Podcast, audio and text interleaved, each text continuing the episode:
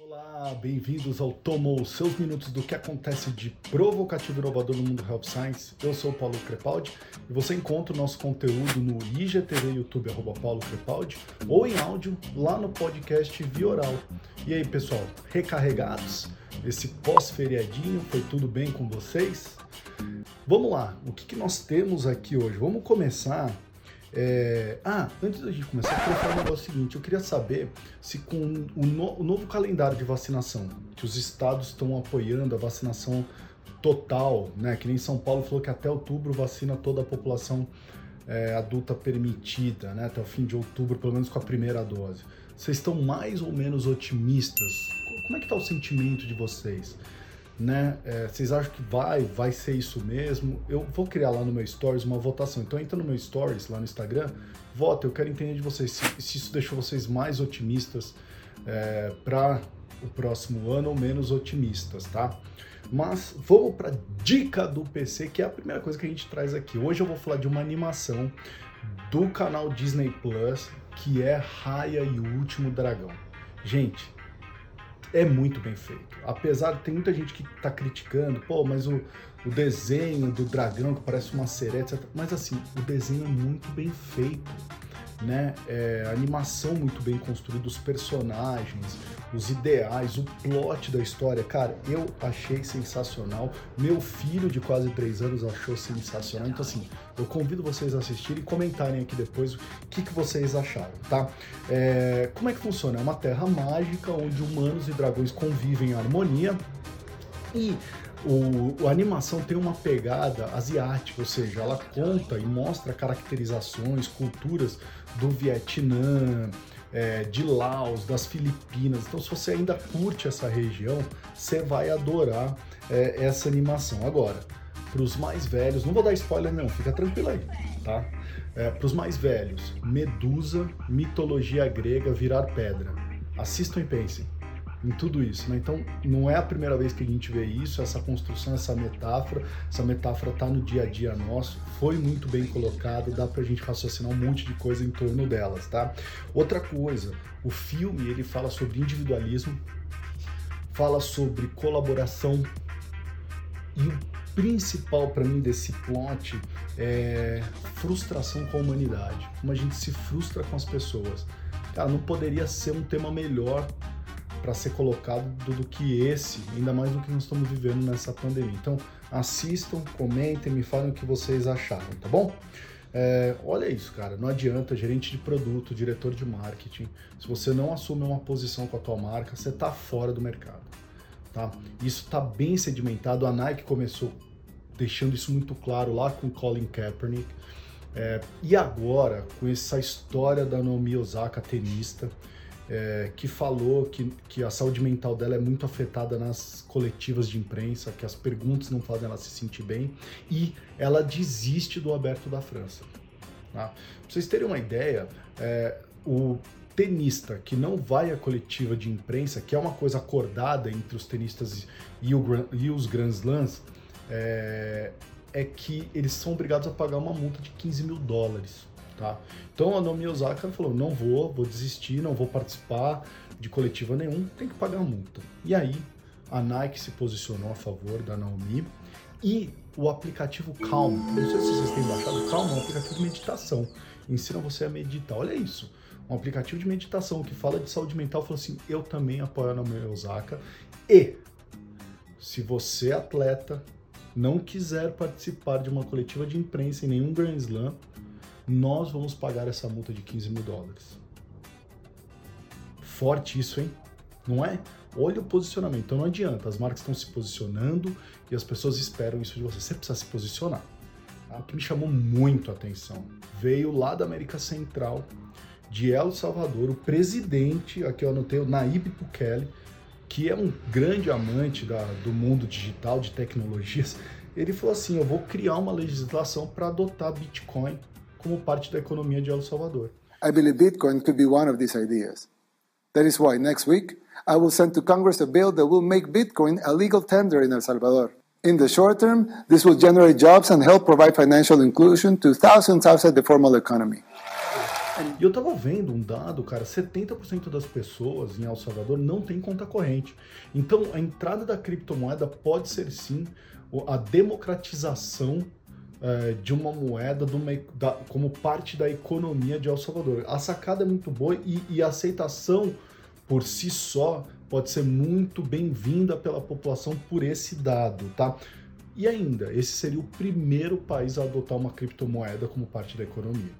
Então, muito interessante, nós vamos estar de olho para ver como é que isso vai funcionar, mas criptomoeda ganhando muita força, a gente está vendo blockchain entrando demais dentro de diversas áreas e na saúde o blockchain tem um papel muito importante também. Eu vou falar agora da Cerno. Ela fez mais uma pesquisa, ela está fazendo várias pesquisas com profissionais da saúde desde o começo da pandemia, então foram seis pesquisas, essa é a sexta. Eu já falei delas em outros vídeos do YouTube, vai lá procurar, na qual eu falei sobre dados de profissionais da saúde, força de vendas, telemedicina, tá? Mas é, dessa vez ela falou sobre engajamento da força de vendas, que é um tema que ela sempre pesquisa, e falou dessa vez sobre as fontes de educação Tá? Então, como que o profissional de saúde está se educando, que, onde que ele busca informação, o que, que ele gosta ou não gosta. O relatório completo, eu vou deixar o link no meu site para você baixar e ler o relatório completo, mas aqui eu vou trazer alguns dos insights que eu gostei que eu quero destacar para vocês. Primeiro, eu sempre vou falar dos dados globais, tá? A pesquisa foi feita nos Estados Unidos, Japão e Europa. Então, sempre vou dar os dados de todo o conjunto global. Tá? 46% dos profissionais da saúde acreditam que nos próximos 12 meses a interação com os MSLs devem ser as mesmas é, da força de venda, ou seja, a quantidade de interação que ele tem com força de venda devia ser equalitária com os MSLs. 19% acreditam que deve ser menos do que as interações que eles possuem com a força de venda. Então, MSLs ganham grande importância nesse mundo híbrido. Tá, agora que não precisa só simplesmente uma visita presencial, que às vezes toma mais tempo, agenda do médico, então a, o híbrido mostra para esses médicos que, poxa, a gente poderia ter é, a mesma quantidade de, de, interação com o REP com a interação com os MSLs. Um terço é, dos médicos dizem que a média de contato com a força de vendas é de seis interações por ano. Então, olha que interessante, há bastante interação. Então, são, cada médico recebe seis vezes aquele mesmo força de vendas, ou pelo menos daquele mesmo produto. Tá? Será que com o híbrido isso aumenta? A gente consegue ter mais interações com esses médicos? O que, que você está contando como interações? Será que o e-mail não é uma interação? Como que você agora mensura interação? Não é uma mensagem de WhatsApp, de, é, ou seja, um convite para um webinar? Como é que isso está sendo mensurado? Mas seis interações por ano, vamos comparar com o que você está fazendo agora, se isso não aumentou. Ou seja, olha o ganho do, da visita remota ou das ferramentas digitais para você, força de vendas, tá? E para o marketing. 54% dos profissionais da saúde preferem o modelo híbrido, ou seja, que tem a visita remota, a interação remota e que tem a interação presencial. 54%. Mais das metades preferem esse modelo híbrido. 16% disseram que preferem apenas a interação remota e 17% disseram que preferem apenas é, presencial. Então, baixo número de pessoas estão falando assim, eu só quero presencial ou eu só quero remoto. O que eles estão falando é, eu quero uma mistura dos dois, há um momento para cada um. Quando a gente compara força de vendas com MSL nesse quesito, tá dando igual, tá? Eles também preferem os MSLs em volume é, híbrido, tá? Na jornada do produto, ou seja, do momento que você lança um produto até ele se tornar maduro, que eles consideram aqui mais de 5 anos de mercado, há uma diferença de como os médicos preferem essas interações. Então, em todas as jornadas, tá, do lançamento até ele se tornar maduro, o modelo híbrido venceu. Tá? Então, ou seja, o, maior número de porcentagem é do modelo híbrido em todas as jornadas. Mas o que é interessante que a gente vê é, é, que o presencial é mais importante no começo do produto do que no final, quando ele está maduro.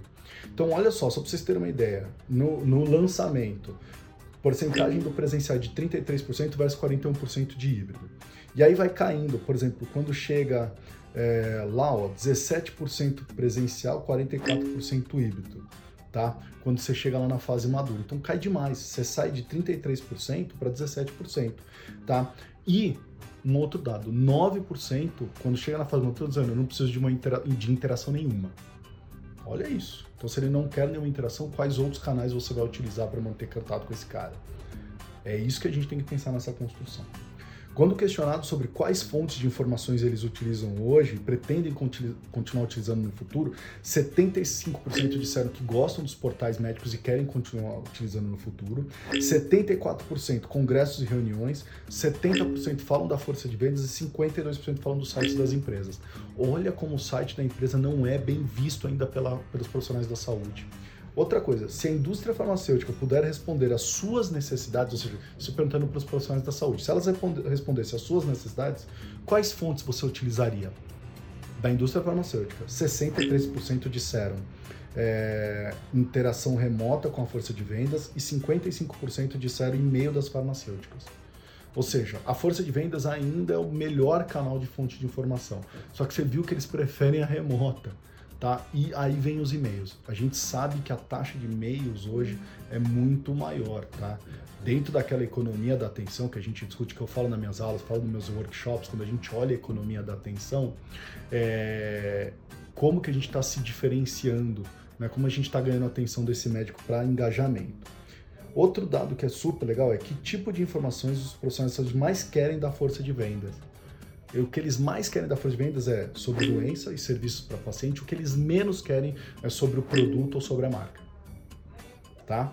Então, com esse relatório, a gente tem uma boa noção de construção de jornada de conteúdo que eu sempre falo para vocês. Pensa na jornada de conteúdo, como vocês estão construindo essa jornada de conteúdo com o teu profissional da saúde, tá? Não fica só olhando para coisa, ele prescreve mais, ele é CAT1, ele é um lover da Mary Marco, não, mas a jornada de conteúdo é super importante. O que eu quero dizer para vocês é, chega de força de vendas carregadora de iPad dá para ele o papel de gestor da experiência desse profissional da saúde. Entrega para ele, esses profissionais eles têm capacidade de tomada de decisão estratégica. Para de achar que eles são simplesmente é, pessoas que vão trazer informação e levar informação e manter o médico atualizado. Eles são mais do que isso, a força de vendas. E utilizem esse potencial deles. Eles podem fazer mais e farão para vocês mais. E, e esse posicionamento estratégico da força de vendas é o futuro da indústria farmacêutica, senão não vai dar certo. Todas as segundas-feiras, uma maneira rápida para te provocar e atualizar. Envie seus comentários e sugestões e aí, tomou?